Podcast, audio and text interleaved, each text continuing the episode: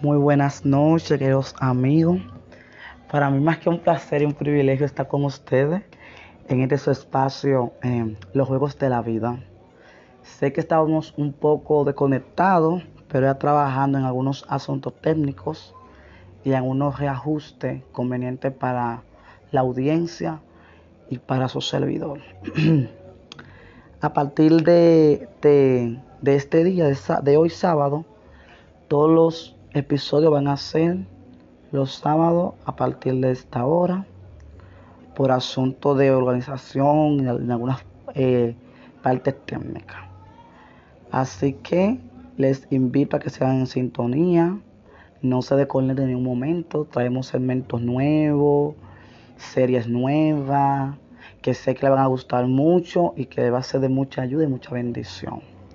En el día de hoy Vamos a estar hablando un tema bueno, necesario, un tema que realmente todos necesitamos escuchar todos los días y que se haga algo como tan, se haga un ruido en nuestras vidas, que tome vida, porque realmente es un diario vivir, es algo que siempre se ve y es algo con lo que tenemos que lidiar.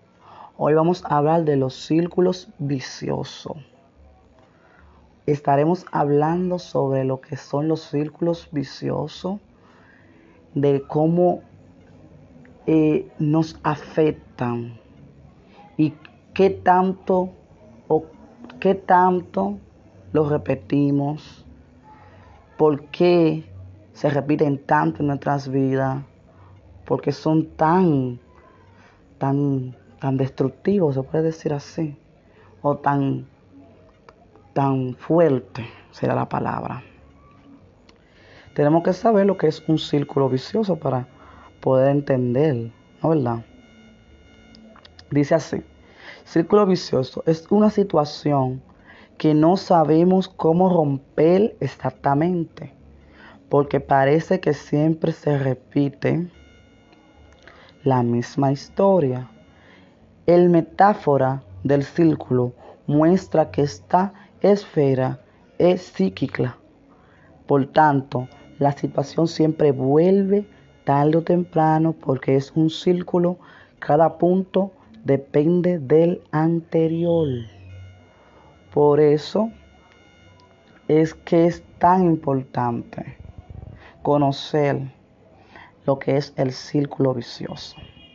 El ciclo es esa situación que tú la repites día y día, que tú buscas la forma de, enfrentarte a esa situación, pero no la logras vencer.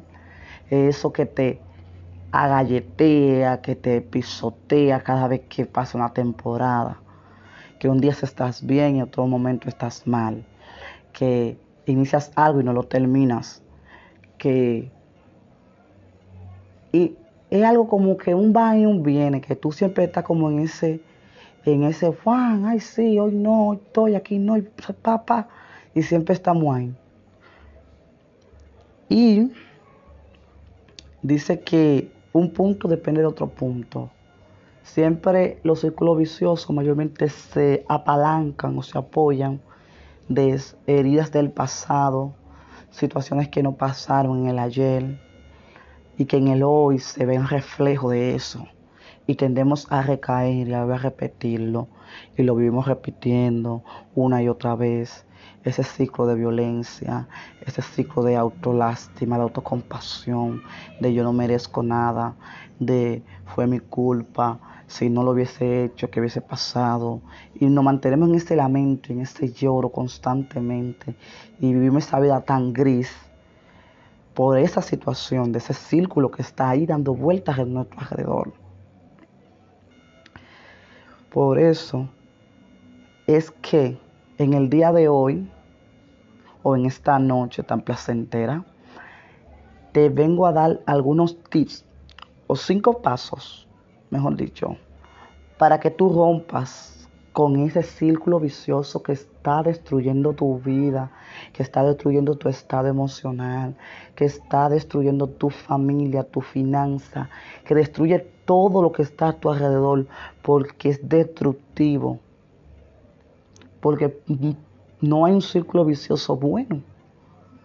Porque si fueran buenos, entonces fueran necesarios.